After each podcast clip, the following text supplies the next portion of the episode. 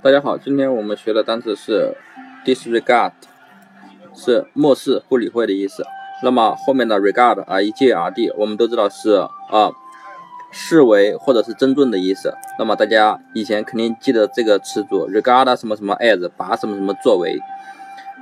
那么 regard 是视为或者是尊重的意思。那么前面的一个 drs 表示否定，那么就是。啊，不把你视为什么东西，或者是不尊重你，那么不尊重你，或者是不把你当东西的话，那么对你不就是漠视了，对不对？就是完全不理会你了，对不对？所以呢，disregard 就是不尊重你，不尊重，那么不尊重呢，当然对你要漠视、不理会了，对不对？所以 disregard 就是漠视、不理会的意思了。好，那么大家记住了吗？